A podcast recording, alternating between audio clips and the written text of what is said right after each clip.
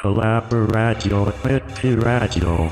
88.4 Berlin, 90.7 Potsdam.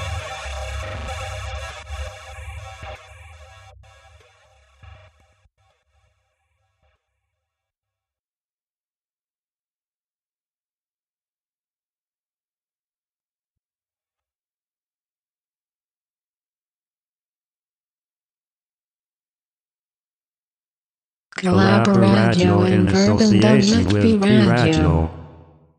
Acted Exit, Berlin. 90,7 Potsdam.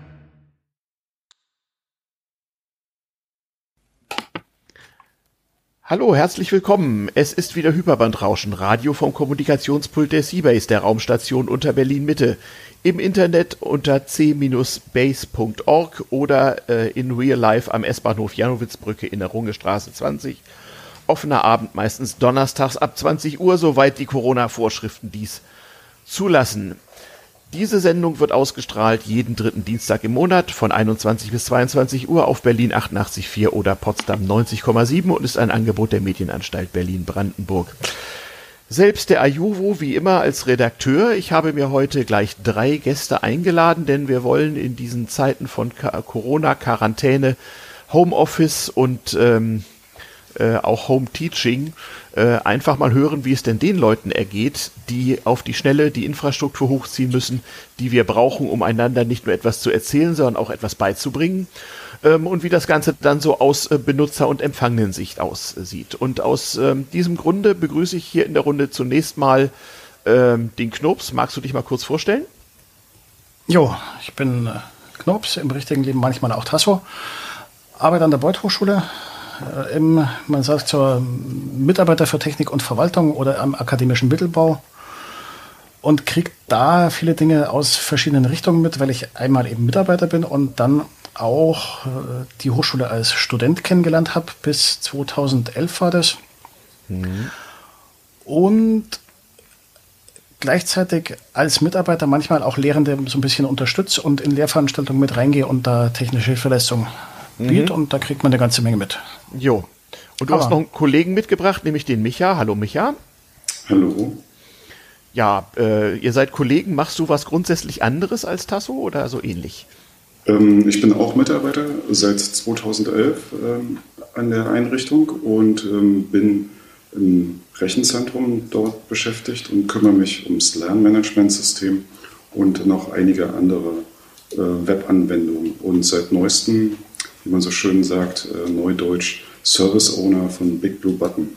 Oh, das ist ja hervorragend. Da werden wir noch drüber reden. Ja, dann haben wir auch jemand, der am Receiving End des Ganzen sitzt, nämlich den Paul. Hallo Paul. Hallo zusammen.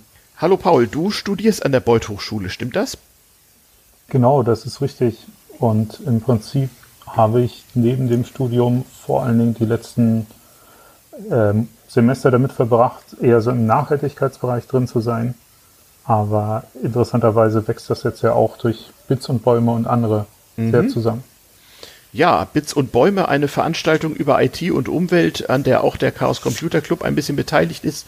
So schließen sich dann hier die Dinge. Wir wollen aber nicht vergessen, das ist hier keine Sendung für Chaoten, sondern für die Menschen da draußen, die erfahren wollen, wie es denn aussieht, äh, wenn man versucht, über dieses Internet zu lehren und zu lernen. Als äh, äh, vierten in der Runde begrüße ich ganz herzlich den Christian. Sag mal kurz was zu dir. Hallo, ich bin ähm, Mitglied im Chaos Computer Club, bewohne den lokalen Hackerspace in Essen und ähm, ich verdiene mein Geld mit der Arbeit an einer Schule. Ja, und ich bin jetzt in der Situation ähm, zu schauen, dass unsere Schülerinnen und Schüler, ähm, ja, während sie jetzt im Homeschooling sind, äh, so zu betreuen, dass möglichst alle Ziele im äh, Lehrplan erreicht werden.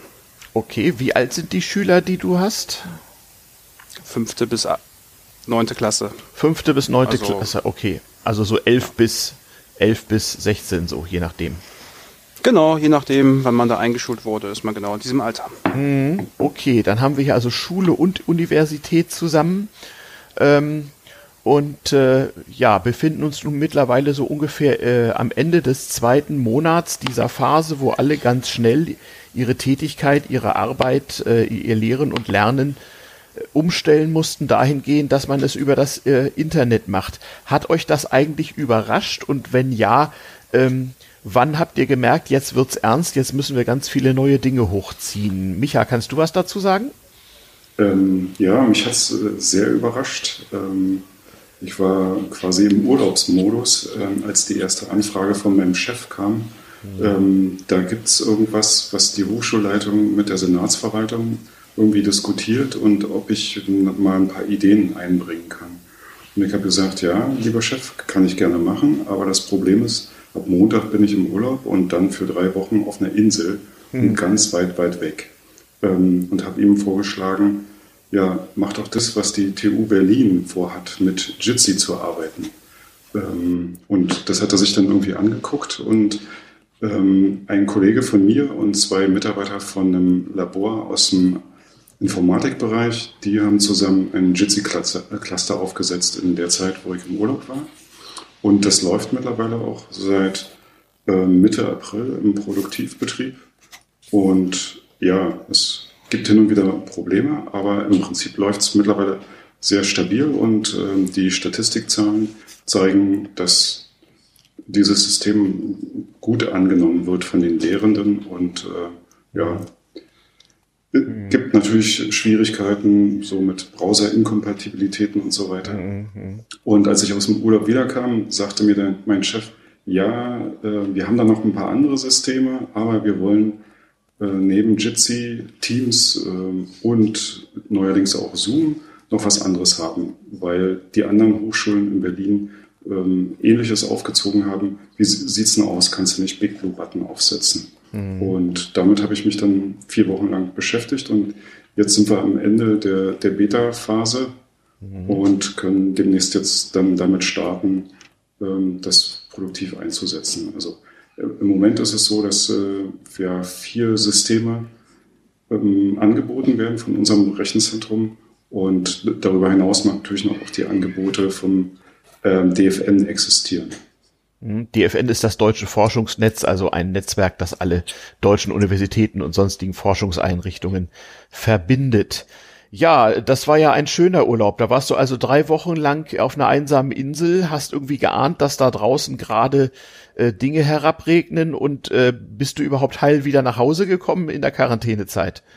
Ja, yeah, genau. Also das war nicht das Problem. Ich hatte da irgendwie ganz andere Sachen erwartet, dass ich für 14 Tage weggeschlossen werde ähm, und getestet werde. Und mhm. Nichts von alledem war passiert. Mhm. Ähm, ich konnte problemlos nach Hause reisen und dann meine Arbeit aufnehmen. Und, okay. Ja, habe natürlich irgendwie während des Urlaubs ähm, auch ja, den, die ganzen ja, Mails gelesen und ähm, nachvollziehen können, was, was dann zu Hause passiert. Ah, na, naja, so natürlich ist das ja nicht. Das heißt, das war dann mehr so ein Arbeitsurlaub. Du hast quasi das Homeoffice auf deiner einsamen Insel vorausgenommen, ja? Naja, auf Kuba äh, gab es natürlich auch einen Lockdown und äh, ah. irgendwann war nicht mehr klar, wann und wie ich nach Hause komme. Mhm. Und äh, da ich nur ein Smartphone mitgenommen habe, wo quasi alle Sachen irgendwie zusammenliefen, mhm. äh, hatte ich zwangsläufig äh, auch meine äh, Arbeitsmails dann ja. zur Hand. Ja, ja, und konntest gleich mal äh, live beobachten, wie das so ist mit äh, etwas dünnem Internet. Ich habe gehört, auf Kuba ist das nicht so sonderlich gut ausgebaut. Das geht äh, mit, mittlerweile. Ah ja, sehr schön. Äh, teilen wir auch dies auf diesem Wege nochmal unseren äh, zuständigen äh, Regional- und Lokalpolitikern mit. Es geht. Ja, ähm, dann haben wir ja schon die Wesentliches, äh, das Wesentliche an Software, was man jetzt immer so hört, äh, genannt. Jitsi, Microsoft Teams, Zoom sowie Big Blue Button. Das ist so ein bisschen die Währung, mit dem ähm, sowohl die IT-Verantwortlichen wie auch die Benutzer in vielen äh, Firmen und Schulen und Universitäten und auch hier beim Radio gerade konfrontiert sind. Es gibt natürlich einen ganzen Zoo von äh, einzelnen Produkten und ähm, insbesondere die Nennung von Markennamen ist natürlich auch hier keinerlei Empfehlung. Ähm, ich wollte mal fragen, vielleicht, äh, Tasso, kannst du das sagen? Ähm, wie, wie habt ihr denn erstmal getestet, mit wie großen Gruppen ihr arbeiten könnt? Also ich kann mir vorstellen, so ein Klassenzimmer oder Seminarraum, das geht ja noch ganz gut, aber Vorlesung für 500 Studenten ähm, mit Bild und Ton über dieses Internet, das ist ja doch herausfordernd. Ja, tatsächlich. Also ich hatte so kurz bevor die Instanz der Beuth-Hochschule da aktiv war, schon mehr oder weniger privat auf meinem eigenen Kistchen mal eben Jitsi installiert und geguckt, mhm. wie das so tut und mhm. habe festgestellt, naja, so acht, neun, zehn Leute auf einem kleinen Rechner mit wenig Speicher, das geht schon, aber je mehr das wird, desto spannender wird's und war dann wirklich gespannt, was das Rechenzentrum da so zusammenstrickt, weil da wird ja in Dimensionen gearbeitet, da komme komm ich mit allen Ressourcen, die ich zusammenwerfen kann, halt nicht hin. Mhm. Und ja. dann mhm. gab's nach kurzem einen, wie hieß es, eine Generalprobe. Mhm. So einen Tag, am Freitag hieß es, okay, und jetzt alle Studierenden, die Lust haben und die Lehrer, alle auf die Jitsi-Instanz der Beuth Hochschule und dann schauen wir mal, ob die in die Knie geht oder ob die durchhält. Und? Ähm, und ich nehme es vorweg, da waren dann äh, bis also knapp über 100 Leute gleichzeitig auf dieser frisch eingerichteten Jitsi-Instanz mhm. und das hat durchgehalten. Das ist ja immerhin nicht äh, schlecht. Ähm, man muss dazu wissen, es reichte also kein äh, handelsüblicher Computer. Dein Kollege sprach schon von einem Jitsi-Cluster. Das heißt, ihr habt da mehrere Maschinen miteinander verbunden, sich die Arbeit zu teilen. Ja, richtig, genau. ich ähm, habe so Leuten hören zehn Stück. Ah, genau, ja. Äh, äh, Micha, kannst du gerne erklären, wie habt ihr denn das gemacht, dass ihr 100 Leute gleichzeitig in Bild und Ton dort versorgt habt?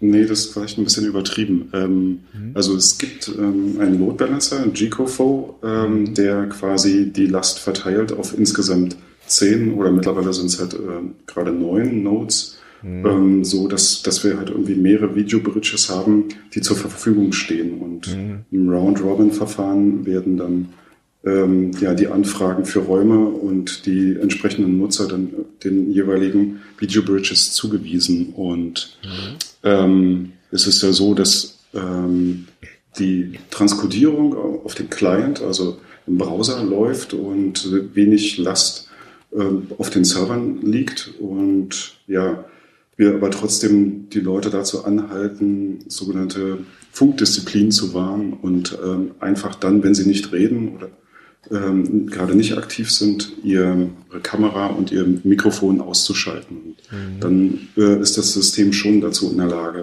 also mhm. 100 Leute gleichzeitig zu verkraften. Mhm. Christian, wie ist denn das bei dir in der Schule? So ein Klassenzimmer hat ja meistens äh, unter 30 Leute. Gab es diese Kapazitätsprobleme in der Schule auch?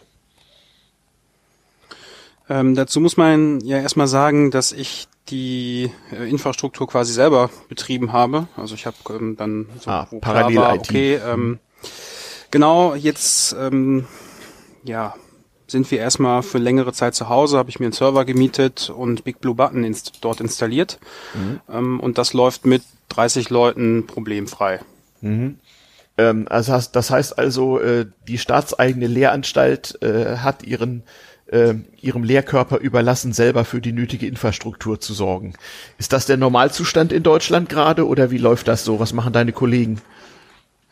Ähm, das ist von Bundesland zu Bundesland unterschiedlich. Ich glaube, ja. in Baden-Württemberg gibt es da so eine zentrale äh, mhm. Stelle, wo man sich äh, Infrastruktur für Big Blue Button mhm. äh, organisieren kann. Ähm, mhm. Ja, ich weiß gar nicht so ganz genau Bescheid, ähm, dadurch, dass ich einfach direkt selber losgerannt bin. Mhm. Und ja, ähm, klappt ganz gut.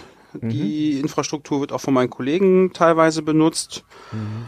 Ja, mhm. nach allen Regeln der Kunst aufgesetzt. Und eine Entscheidung war halt, ähm, ja, dass möglichst viel Last der Server wegfiltert. Äh, mhm. oder aufnimmt, damit das auch auf etwas älteren Geräten stabil läuft. Mhm. Und die zweite Sache, äh, der Datenschutz ist mir wichtig und mhm. äh, da von der Kiste kann ich jetzt sagen, da mhm. werden keine Logfiles angelegt, das geht alles mhm. nach Dev 0 mhm. und man braucht halt auch keine äh, Logins verteilen, man braucht nur den äh, Link zu den Klassenräumen wissen und mhm. ähm, ja, wenn man sich dann Kopfhörer aufsetzt, funktioniert das Ganze auch schon. Ich wollte nämlich gerade mal fragen, also bei den Studenten an, der, an einer technisch ausgerichteten Universität ist es ja eine Sache zu erwarten, dass sie einen einigermaßen aktuellen Laptop besitzen, aber bei deinen Schülern der Sekundarstufe 1 wird es ja zu Hause mit der Hardware doch recht unterschiedlich aussehen. Ähm, ich kann mir vorstellen, viele Schüler äh, besitzen vielleicht als einziges IT-Gerät sowieso bloß ein Tablet oder halt ein mehr oder weniger großes Smartphone und dürfen vielleicht Vaters alten Windows-Rechner mit benutzen. Bist du da auf Probleme gestoßen oder konnten deine äh, Schüler sich irgendwie helfen? Probleme gab es nur wirklich sehr vereinzelt. Ähm, ich habe da mhm. tatsächlich Glück, dass mhm. unsere, ähm, ja, unser Einzugsgebiet ist so gut ausgestattet, dass wir ähm, ja die Geräte, die du sagst ja gerade schon die Telefone vor allen Dingen, damit mhm. funktioniert das wunderbar. Ähm, mhm. Selbst die Kinder, die tatsächlich jetzt nur über ihr mhm. Telefon mhm. ähm, dann teilnehmen, sagten, dass das Display ausreichend groß ist, um, ja. jetzt quasi der Tafel folgen zu können oder das lesen zu können, was ich dort schreibe. Mhm. Aber es gibt auch viele, die ähm, ja noch den das Notebook benutzen, um dann einen großen Monitor zu haben, um direkt mitschreiben zu können. Mhm. mhm. Also die Kinder werden da auch so von alleine kreativ und äh, funktionieren zur Notfahrt alten PC entsprechend um. Ja, das ja. ist genau so. Wir haben natürlich auch Kontakt zu den Eltern. Ähm, mhm. Wir haben dann Abfrage gemacht, so wie grob die Ausstattung mhm. aussieht. Und mhm. ja, ich habe ja gerade schon gesagt, wir haben da relativ Glück. Das sieht mhm. äh, bei langem nicht an jeder Schule genauso aus. Wollte sagen, das liegt, äh, kommt sicherlich auch äh, darauf an, wie zum Beispiel die Internetversorgung im jeweiligen Gebiet ist. Ähm, wie äh, ja, also äh, wie sieht das so zu Hause aus? Du hast abgefragt, was gibt es sozusagen an Technik zu Hause? Ähm, hattest du Schüler, die einfach über schlechtes Internet zu Hause verfügten oder womöglich gar keins? Das Problem haben wir so nicht. Es gab äh, einen Schüler, die äh, gerade im um, Umzug sind. Dann mhm. gab es jetzt noch keinen Internetanschluss. Mhm. Äh, da kann man jetzt erstmal nicht so viel machen, aber ansonsten mhm. die mhm. Bandbreite ähm, ist jetzt nicht so das Problem. Notfalls wird das Bild ja schlechter oder mhm. wenn die Bandbreite richtig dünn ist, kann man ja auch das Bild ausschalten. Das ist natürlich mhm. dann, mhm. muss man mehr zuhören und äh, ja. ich habe parallel zu den ähm, zu dem Videofeed die Arbeitsaufträge während der Stunde äh, nochmal als Textdatei vorher rumgeschickt, sodass mhm. wenn ähm, irgendwo die Verbindung abbricht, äh, der Akku leer ist oder was auch immer noch mhm. dafür sorgen könnte, dass man jetzt nicht mehr teilnehmen kann, dann kann man mhm. einfach mit äh, einer herkömmlichen mhm. Textdatei weiterarbeiten. Ja. Und haben die, haben die Schülerinnen und Schüler das als Herausforderung gesehen oder als Ärgernis? Wie haben die so darauf reagiert, jetzt auf die Art klarkommen zu müssen? Sehr positiv, weil es nämlich einen Kanal gibt, äh, direkt Fragen zu stellen. Das hatten wir mhm. ähm, ja kurz vor den Osterferien halt noch nicht. Da mhm. war die Situation so, dass man äh, zu Hause sitzt und mhm. mehr oder weniger alleine mit den Sachen zurechtkommen muss, wenn vor allen Dingen die mhm. Eltern äh, gerade mit Arbeiten beschäftigt sind. Mhm. Ähm, von daher war das Feedback insgesamt so, dass man jetzt sagt, okay, hier kleine technische Probleme, die lösen wir jetzt. Das erste mhm. Mal war auch äh, holpriger als dann die nachfolgenden äh, Einheiten. Mhm. Aber insgesamt ist das ein, okay, wir können uns auch mal wieder alle sehen. Also das habe ich jetzt auch schon von ja. vielen gehört. Dass man mhm. sich mal wieder sehen kann, ist ein großes Plus in der ganzen mhm. Geschichte. Mhm. Ja, äh, Paul, wie war das so für die Studierenden? Kam das als große Überraschung oder habt ihr äh, schon zuvor äh, Unterricht äh, über, über Hochschulunterricht über Internet genossen? Wie war das bei euch? Ja, es gibt bei uns den Running Gag, wir sind eine technische Hochschule, aber mit Technik haben wir es nicht so. Mhm. Ähm, das ist vielleicht zu viel des Guten und das entspricht auch nicht der Wahrheit.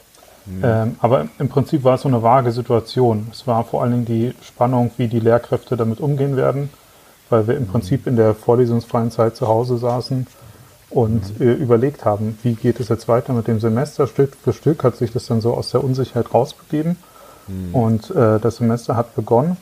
Ich mhm. würde sagen, dass auf der pädagogisch-didaktischen Ebene äh, man da immer noch nicht raus ist, aber wir jetzt zumindest die technischen Grundlagen haben, um ordentlich arbeiten zu können.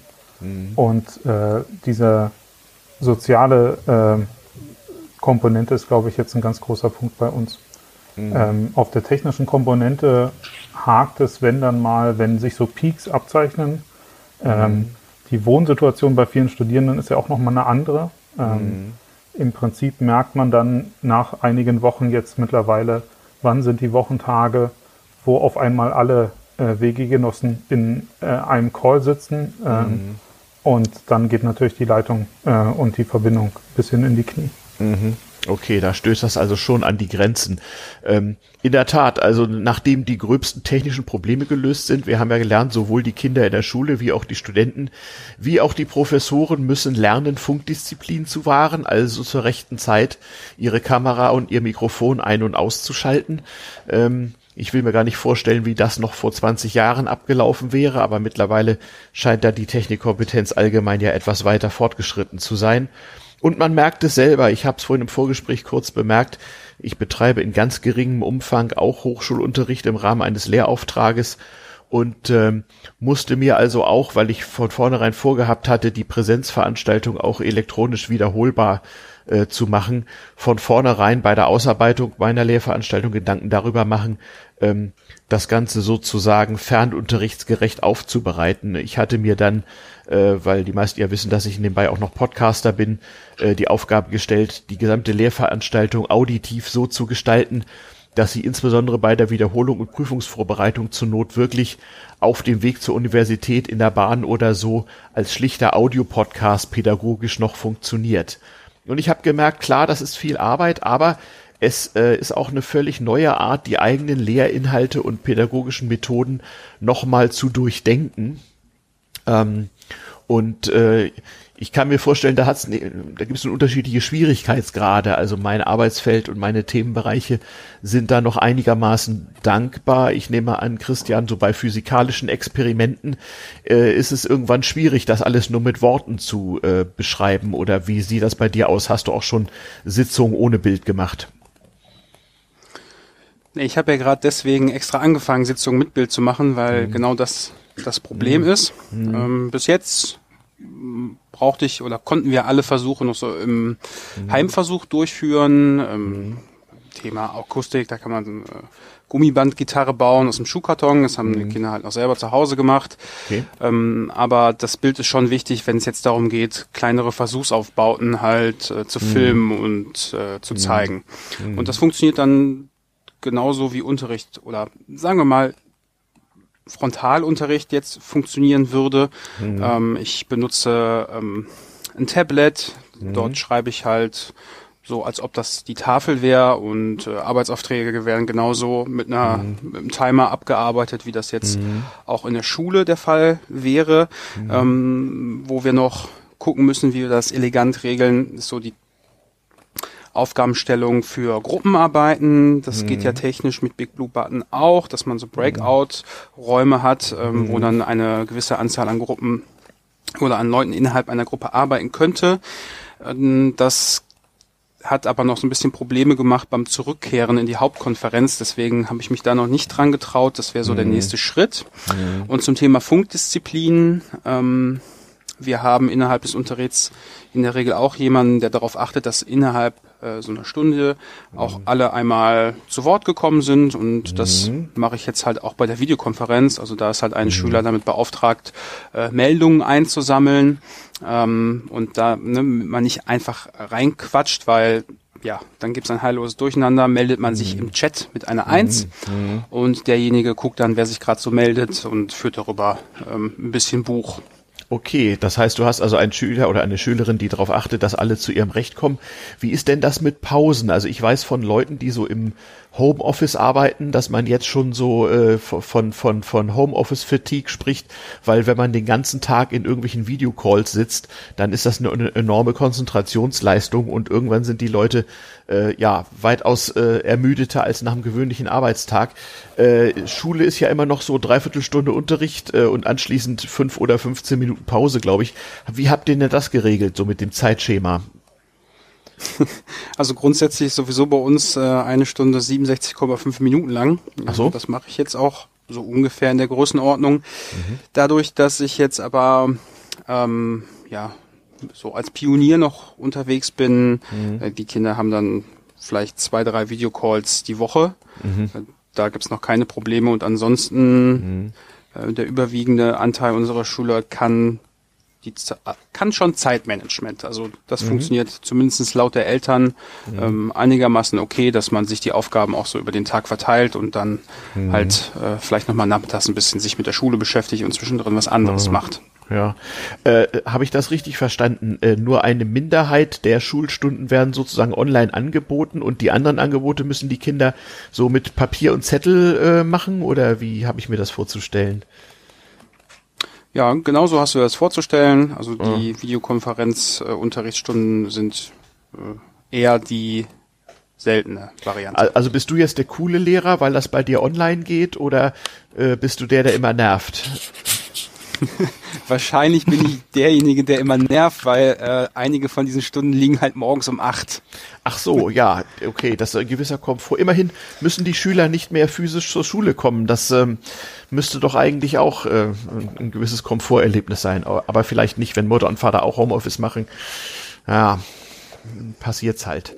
Ähm, Paul, wie ist das so als Student? Ähm, wenn das ein, eine äh, doch große Veränderung zu vorher war, äh, man lebt ja als Student vor allem auch von der Vernetzung mit anderen Studenten. Also hat sich das automatisch entwickelt oder wie macht man das jetzt mit dem Zusammenfinden in Arbeitsgruppen oder so?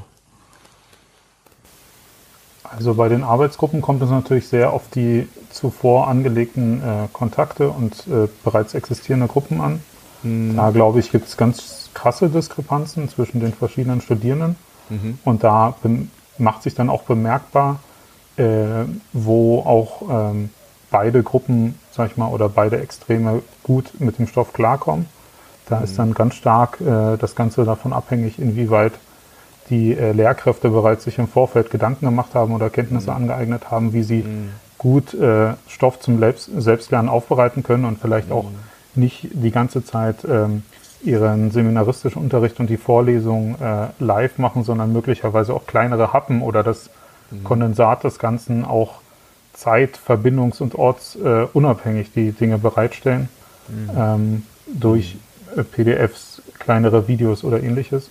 Mhm. Äh, auf der sozialen Ebene über die einzelnen Kurse hinaus, würde ich sagen, hat das Ganze ganz gut geklappt. Wir haben beispielsweise als Hochschulinitiative äh, sehr schnell die Dienste vom Verschwörhaus in Ulm und von der Stadtverwaltung, wenn ich richtig informiert bin, nutzen mhm. konnten. Mhm. Äh, die haben ja als einige äh, der ersten ähm, hat, äh, hat sich da so rumgesprochen, dass ähm, mhm. dort eine Big Blue Button Plattform schon aufgesetzt war. Das mhm. ging sehr flott. Mhm. Und auf diesen ganzen dezentralen Wegen ist das, glaube ich, bei vielen Studierenden gelaufen. Mhm. Ähm, also, ja. ja. Ja, klar, also es bildet sich sozusagen jenseits der äh, Universitätsstrukturen auf studentischer Seite dann ganz schnell äh, sicherlich so, so eine Community-Netzwerk. Übliche soziale Netzwerke werden ihr Übriges tun.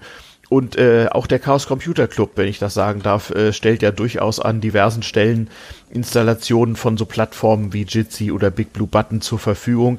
Ähm, und es soll in diesem Internet da auch Listen geben, wo insbesondere Informatikstudenten dann schon mal auf diese Infrastruktur stoßen. Das wird sicherlich auch ausgebaut werden, aber ähm, die, die Universität selber äh, war da also zurückhaltend damit, den Studenten selbst solche Plattformen zur Verfügung zu stellen, sondern die hat vor allem die Lehrangebote digitalisiert oder wie war das? Ich weiß nicht, wer da was zu sagen mag.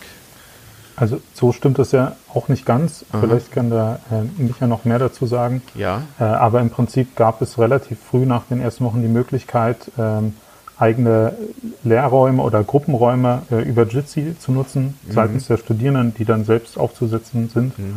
Äh, also auch da gab es Angebote und alle Lehrkräfte haben natürlich zu Beginn ihrer äh, Kurse angeregt, sich in Gruppen zusammenzufinden und haben da ihre Konzepte gehabt.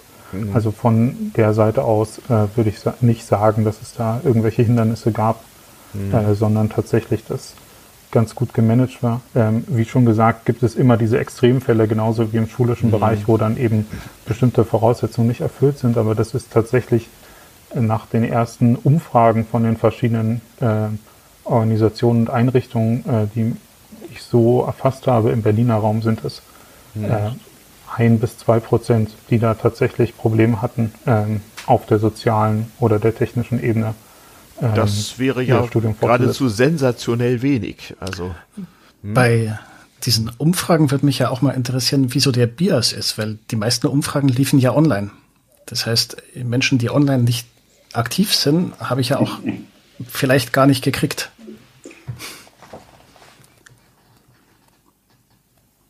Tja, das mag natürlich sein. Wunder, Wunder der Statistik.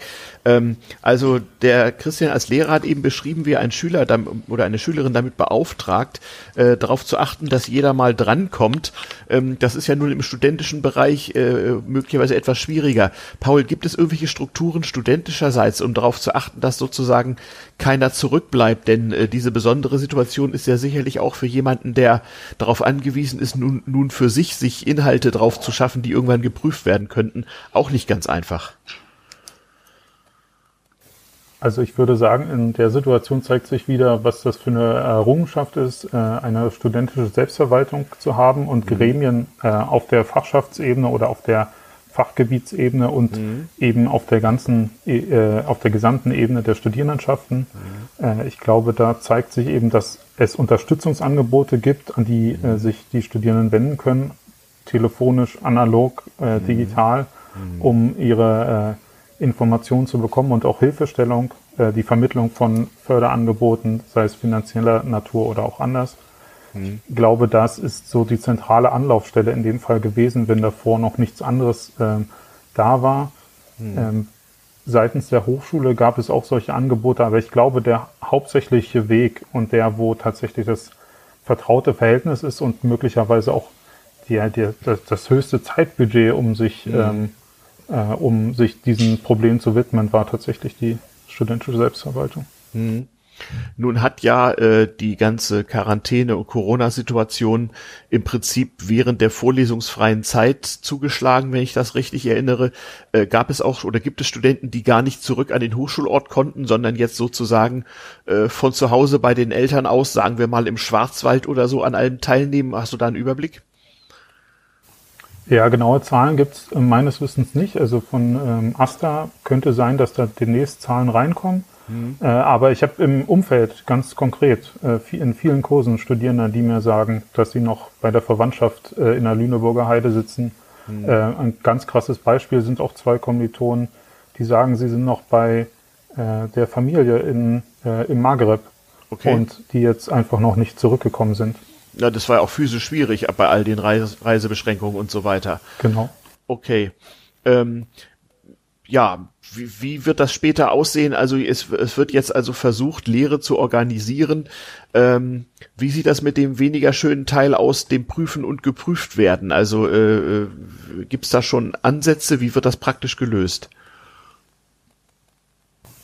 Also die Prüfungen sind, glaube ich, das, was ähm, alle wurmt und was eigentlich tagtäglich das Gedankenkarussell ist, um das sich alles mhm. kreist. Mhm. Ähm, es gibt sehr unterschiedliche Ansätze. Einige Lehrkräfte führen ihre standardmäßigen Prüfungen durch, die sie auch schon vorher zur regelmäßigen Abfrage über die Lernplattformen wie Moodle ähm, mhm. durchgeführt haben. Das mhm. ist natürlich einerseits ein Vorteil, weil der Ablauf sehr konstant ist und äh, natürlich auch da schon äh, sage ich mal, eine gewisse Anpassungsfähigkeit einfach gegeben war. Mhm. Äh, ein großer Konflikt ist dann teilweise äh, sind die Fristsetzungen, die natürlich mhm. bei vielen Studierenden äh, insofern ähm, dazwischen grätschen, weil sich auch Arbeitsalltage oder ähm, familiäre Alltage geändert haben in ihrem Ablauf. Mhm. Und da ist natürlich dann wieder ein Problem, wenn ähm, Prüfungsfristen in den Kursen existieren, die so seitens des Präsidiums oder auch, so wie ich es verstehe, mhm. auf Landesebene eben nicht mhm. vorgesehen sind, sondern mhm. wo schriftliche Arbeiten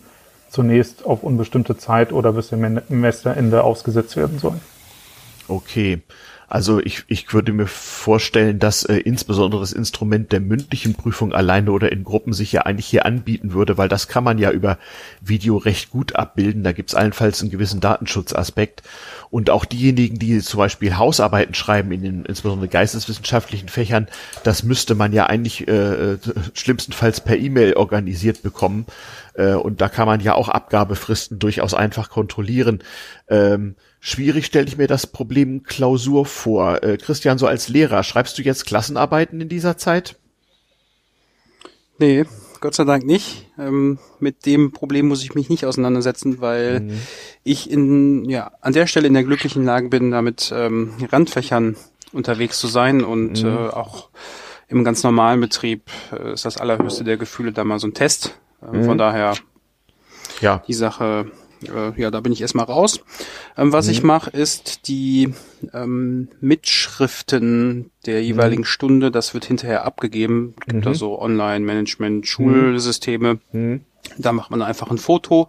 Äh, viele sind auch schon in der Lage, das Ganze dann als PDF abzugeben. Und das wäre eine Sache, die sonst nicht so ist. Ähm, Ich schaue natürlich während des Unterrichts, was einige Schüler äh, mitschreiben und ähm, ja, gucke an, dass die ähm, Ergebnisse dann am Ende auch zum Beispiel im Heft landen. Ähm, das schaffe ich aber nicht bei allen. Also wer am Ende so einer Stunde ne, kann man sich schon durchtun. Äh, Das ist im Moment nicht so, weil ich mir die äh, von allen anschaue. Okay. Ähm, also die Schüler führen ihre Schulhefte sozusagen dann äh, äh, am, am PC und du kannst das online ansehen oder wie funktioniert das? Ähm, nee, so wie das auch jetzt im normalen Schulbetrieb der Fall wäre. Also während äh, so einer Videokonferenz schreiben unsere Schülerinnen und Schüler dann ganz normal mit. Die Sachen von meiner digitalen Tafel ähm, werden übertragen, Zeichnungen werden in den Heften an, angefertigt mit äh, Lineal und Bleistift und am Ende macht man davon dann ein Foto. Ah, ja. Der eine oder andere schafft es dann halt, das als PDF noch umzuwandeln und dann äh, schickt man das einfach ab. Okay, das heißt also, du bekommst dann auch zur Not einfach riesige Mail-Anhänge so äh, an deine E-Mail-Adresse und dann weißt du, welcher Schüler das hoffentlich gewesen ist. Das äh, ist sogar noch ein kleines bisschen einfacher. So vereinzelt passiert das, weil jemand ähm, noch Probleme hat, da unser System zu bedienen. Aber wir benutzen da so sowas ähnliches wie Moodle, ähm, heißt iSurf und da kann man dann einfach Aufgaben anlegen, eine ganze Klasse zuordnen und ich sehe dann einfach über die Webseite, ähm, wer seine Sachen da abgegeben hat und wer nicht. Ja, aber klar, teilweise sind dann etwas größere Dateien, die dann da hin und her kopiert werden. Vom Datenschutzaspekt mal ganz abgesehen, nehme ich an. Ähm, ja, in einer gewissen Art und Weise schon. Allerdings steht das Gerät, äh, was wir dafür benutzen, tatsächlich im Schulkeller. Okay, habt immerhin noch eure eigene Hardware und nicht in irgendeiner Cloud, die früher oder später mal hackable ist. Also das klingt, muss ich sagen, bei Weitem nicht so katastrophal, wie ich befürchtet habe, aber nun haben wir ja schon festgestellt, du bist der coole Lehrer. Was machen denn die Kollegen, die äh, sich mit dieser Technik bisher nicht so vertraut gemacht haben? Lassen die sich von ihren Schülern Briefe schicken oder wie geht das? Ähm, nee, also das benutzen wir sch- schulweit so. Also die, die meisten Kollegen ähm, wissen, wie das funktioniert. Es gibt immer mal irgendwo Kleinigkeiten, ähm, wo man noch ein bisschen äh, Fortbildungsbedarf sieht. Allerdings im Groben und Ganzen schätze ich das so ein, dass äh, die meisten ihre Sachen äh, entweder per E-Mail abgeben oder halt über unser schulweites System dann einreichen. Das klappt schon ziemlich gut. Klar, man kann natürlich auch in verschiedenem Grade anders organisieren. Hast du eben schon erzählt, im Physikunterricht lässt man die Schüler zu Hause kleine Experimente nachbauen. Ich muss immer an diese Don't Try This at Home Video auf, auf YouTube denken. Ich hoffe, es hat noch keine häuslichen Brände oder so gegeben. Ähm, aber wenn ich jetzt zum Beispiel Deutschlehrer wäre und müsste Literaturinterpretation lehren, dann könnte ich natürlich relativ leicht äh, eine Literaturliste äh, zum Lesen aufgeben und auch relativ leicht äh, Aufsätze äh, äh, verfassen lassen, auch durchaus individuell. Das stelle ich mir noch einigermaßen vernünftig vor. Schwieriger dürfte es bei so Fächern werden, wo dann wirklich viel im Dialog sein muss. Ähm, zum Beispiel Verbalisierung von mathematischen Problemen und mathematischer Pädagogik stelle ich mir also ausgesprochen anspruchsvoll vor, aber das äh, mag verschieden sein. Was machen jetzt eigentlich die Sportlehrer? Weißt du das? Äh, unsere Sportlehrer haben Videos gemacht mit äh, verschiedenen Challenges, Okay. so Übungssachen von Woche zu Woche. Ja. Und das können die Kinder dann zu Hause nachmachen. Also wird genau erklärt, äh, wie jetzt so Bewegungsabläufe zu sein haben. Ja. Okay. Ja, ihr hört das Hyperbandrauschen, Radio vom Kommunikationspult der Seabase, der Raumstation unter Berlin Mitte, im Internet auf c-base.org. An jedem dritten Dienstag im Monat um 21 Uhr auf Berlin 88.4 oder Potsdam 90,7. Heute geht's um Videounterricht im weitesten Sinne an Universität und Schulen und ich spreche damit mit Leuten aus dem Chaos-Computer-Umfeld und anderen. Ähm, Jetzt haben wir so ein bisschen gehört, also für mich jedenfalls klingt das so, als wenn es äh, eine Herausforderung ist, aber dass es durchaus besser ist, als man schlimmstenfalls hätte vermuten müssen nach gemachten Erfahrungen, auch für die Schüler. Ähm, aber keine Frage, wir sprachen schon die Wohnsituation von Studierenden an, zum Teil auch die Situation, gar nicht an den Hochschulort zurückreisen zu können. Ähm, es gibt ja zweifellos psychische Belastungen, das wollen wir hier mal nicht aussparen, ähm, sowohl bei Lehrenden wie auch bei Lernenden. Äh, merkt man die in irgendeiner Form äh, auch online oder gibt es irgendwie ähm, Bestrebungen zu beobachten, ähm, wie es mit psychischen Belastungen am äh, akademischen oder schulischen Arbeitsplatz aussieht? Kann da jemand von euch was sagen? Merkt man das? Also wird irgendwie reagiert, wenn zum Beispiel ein Schüler sich den ganzen Tag nicht einloggt oder so? Passiert da irgendwas?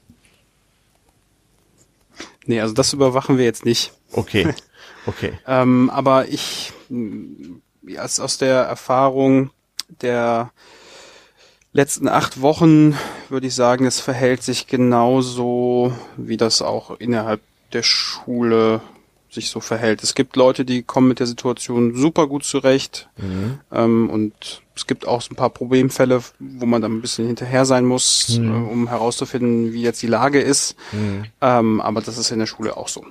Okay. Und an der Universität, Paul, so du bist bei der Fachschaft engagiert, habe ich verstanden. Ähm, macht ihr so Angebote, möglicherweise Online-Angebote zu Beratung bei psychischen Belastungssituationen oder gibt es solche Angebote? Also im Prinzip haben wir persönlich vor allen Dingen versucht, die Erstis aufzufangen, die ja äh, in, mhm. unter sehr komischen Bedingungen in das Semester gestartet sind. Alle ja. Ansprachen und Einführungen sind komplett online gewesen oder mhm. aufgezeichnet.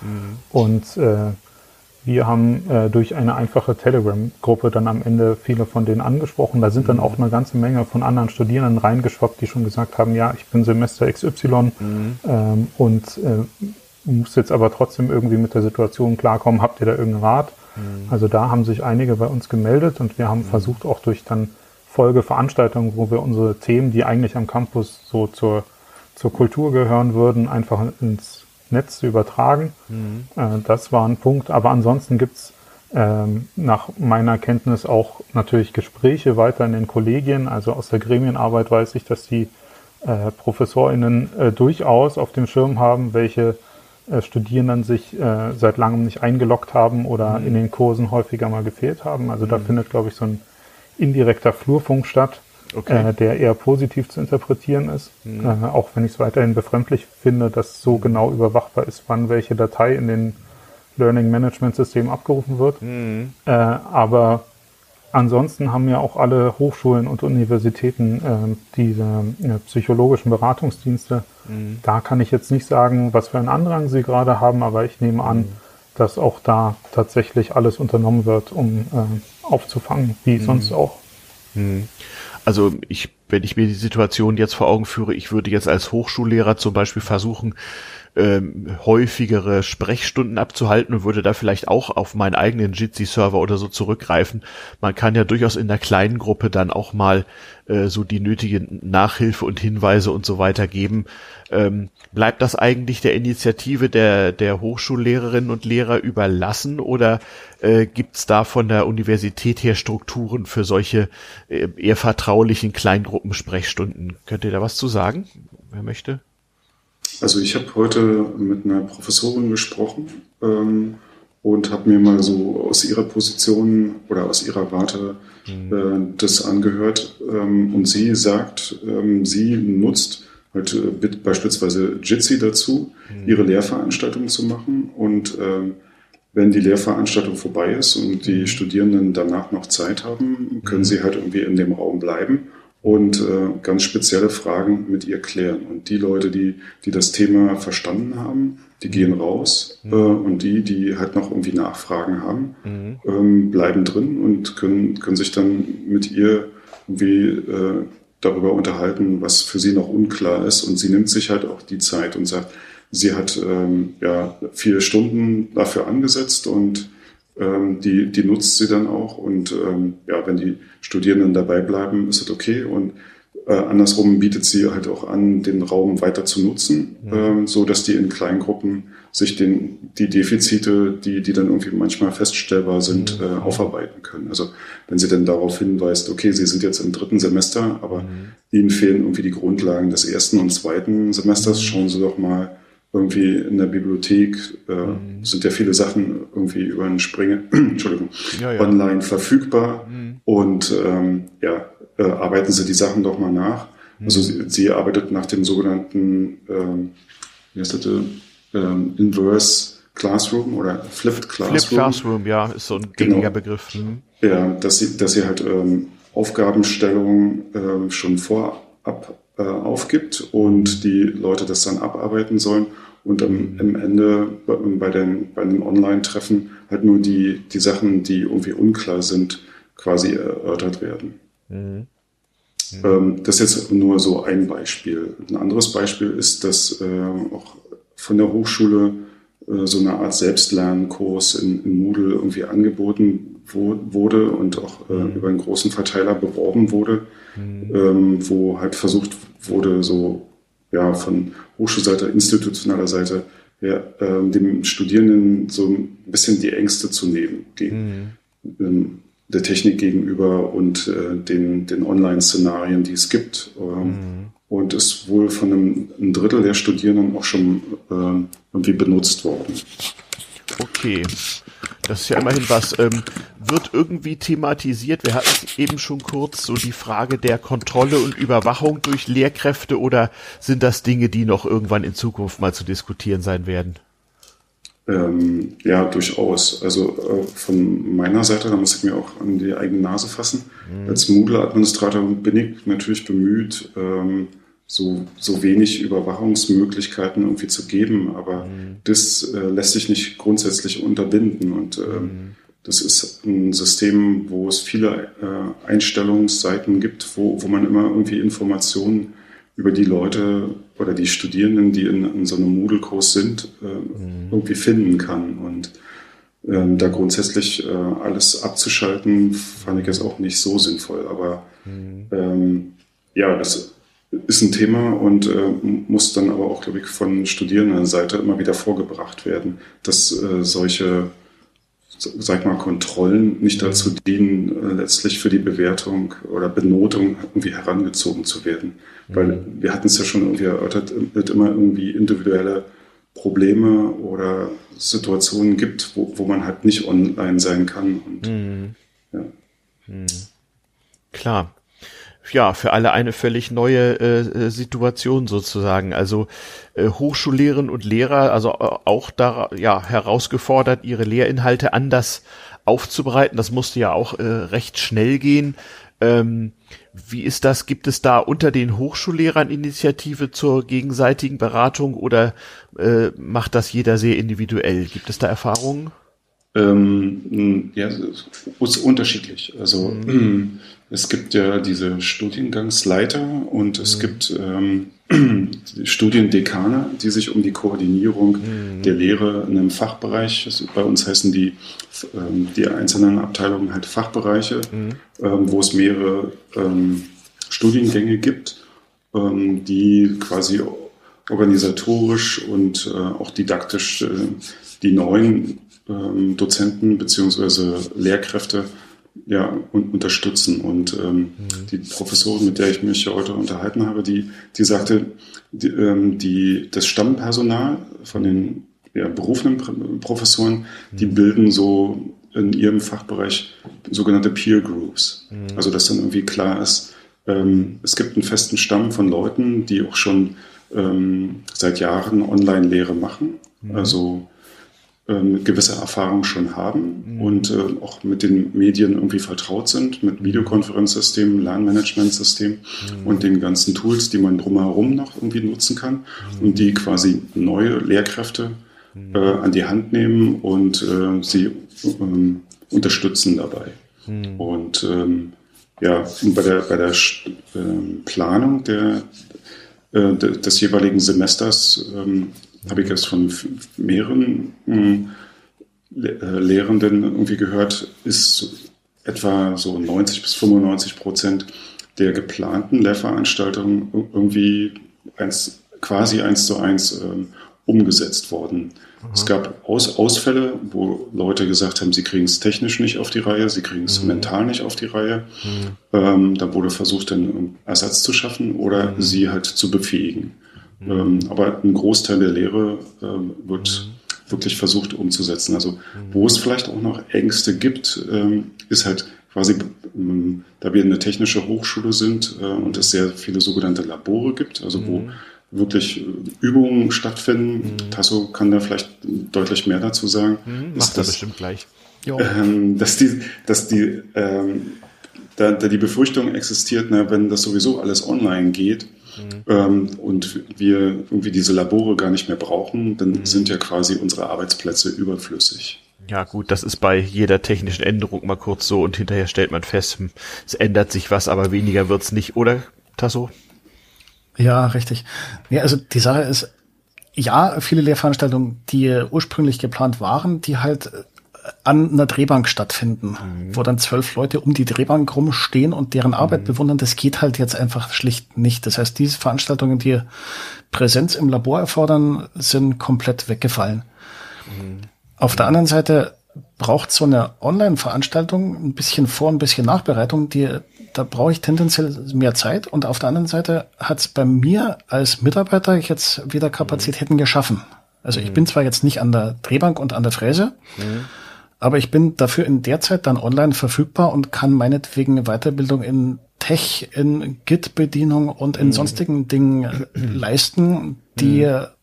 halt gerade notwendig sind und die ich, ja, ich bin Mechatroniker, ich kann da ein bisschen mit rein und mit ein bisschen über den Tellerrand gucken und bin dann nicht so eng fachlich, sag ich mal, dass ich nur an der Drehbank meine hm. meinen Unterricht machen kann. Naja, das wäre dann vielleicht die nächste Evolution. Also ich stelle mir jetzt vor, äh, äh, wir, wir hätten genügend starke äh, äh, Datenverbindungen und äh, alle hätten eine VR-Brille zu Hause, dann könntest du an deiner Drehbank mit einer VR-Brille aufstehen und alle anderen Leute könnten dir live und in 3D dabei zusehen, wie du da Werkstücke bearbeitest. Also vielleicht. Das wäre äh, relativ leicht. Ja. So ein Ding lässt sich simulieren.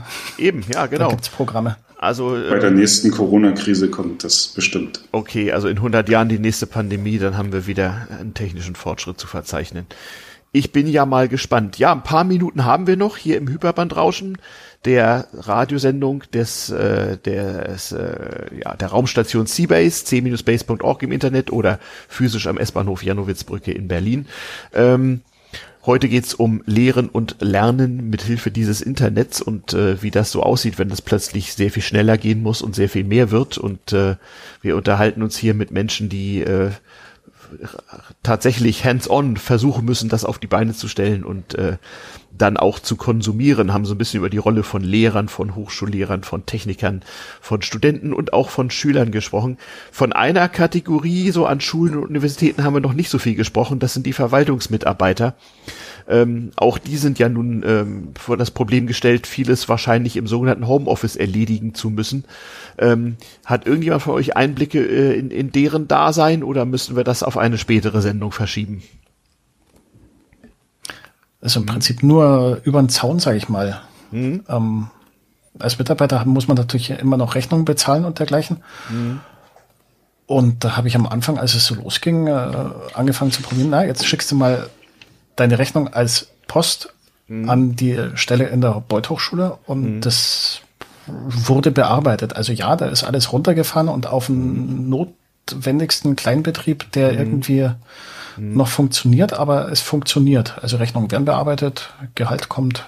Mhm. Das ich kann halt nicht, ich habe keine Erfahrung von der aus der Verwaltung direkt. Mhm.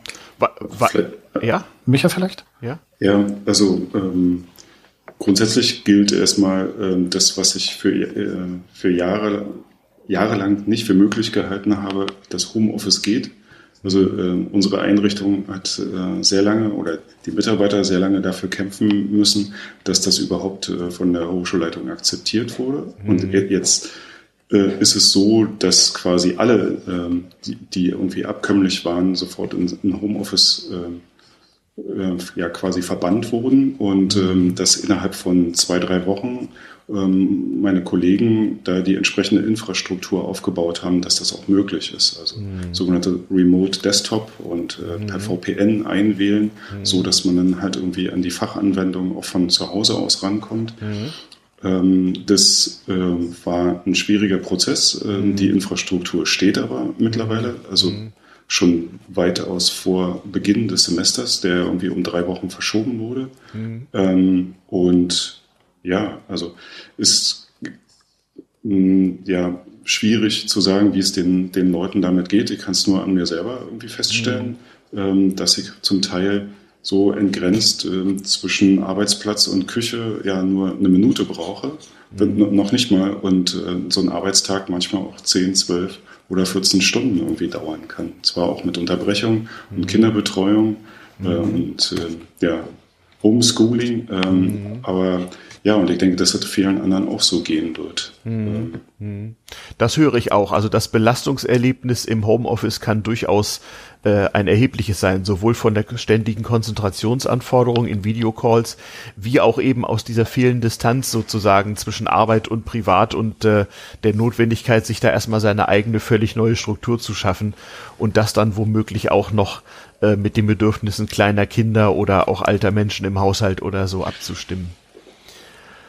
Ja. Aber ich muss gestehen, ähm, das können wir vielleicht mal so als kleine Fazit- und Resümee-Runde hier einführen. Ich muss gestehen, es hört sich bei weitem nicht so schlimm an, wie ich noch vor ein paar Wochen befürchtet habe, dass es sein würde. Irgendwie geht's tatsächlich weiter. Ähm, auch in dem Bereich, äh, wo, wo man denken sollte, dass das nun mit dem äh, komplizierte Dinge beibringen und lernen vielleicht nicht ganz so automatisierungsfähig ist. Wir wissen natürlich nicht, wie es den Chemiestudenten ergeht, die jetzt nicht im Labor stehen können oder so, oder den Maschinenbaustudenten, die irgendwie jetzt eben nicht im Technikum oder äh, in ihrem Werkstudentenbetrieb oder so sein können ähm, das bleibt ein kleines bisschen abzuwarten. Ähm, darf da ich? habe ich noch so ja? eine kleine Anekdote am Rande. Ja, zwei Minuten ja. hast du noch. Teil davon nehme ich. Mhm. Ähm, es gibt tatsächlich in so Veranstaltungen, die normalerweise in Präsenz laufen würden, mhm. nennt sich dann zum Beispiel Mechatronik-Projekt. Da läuft es mhm. jetzt so tatsächlich, dass mhm. äh, es eine Stunde pro Woche online gibt mhm. wo dann alle drin sind und dann machen die Jungs Bestellungen und äh, ich äh, als Mitarbeiter im Labor, das, was ich normalerweise ins Labor bestellen würde, mhm. lass mir Lieferadressen geben und die kriegen es jetzt nach Hause. Das heißt, die können zu Hause in ihrem Kämmerchen in der Küche die Mechatronikprojekte durchtouren okay. mit den Materialien, die von der Hochschule gestellt werden, die per Post dann quasi nach Hause kommen. Okay, also auch hier. Das geht natürlich nicht überall. Das gibt so ja einzelne Veranstaltungen, aber da, wo ja. es geht, wird's gemacht.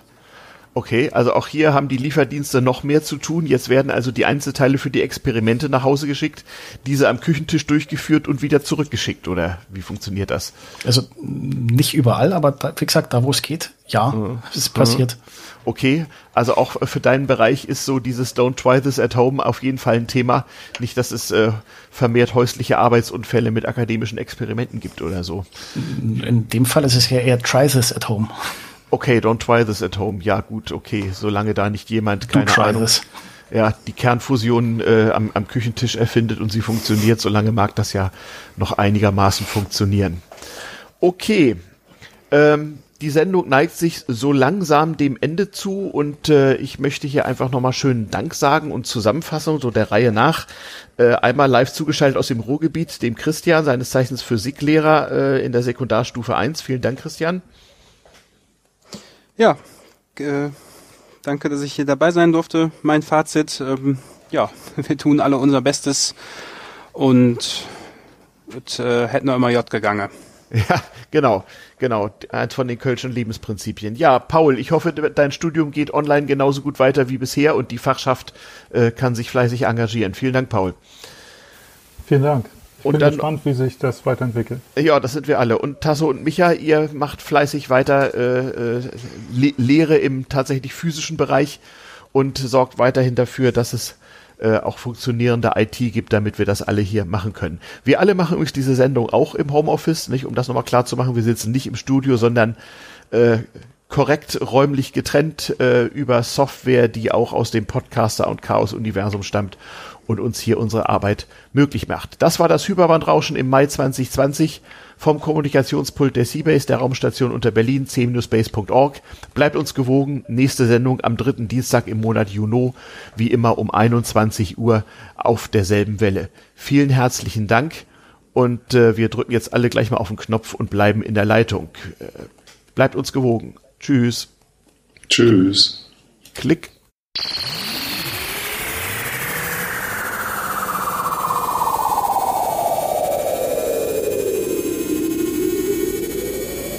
Welcome to Seabase FM. Culture Communication Carbonite. Welcome to Seabase FM. Willkommen bei CBS FM. Hyperbandrauschen vom Kommunikationspult der Raumstation unter Berlin Mitte. Seabase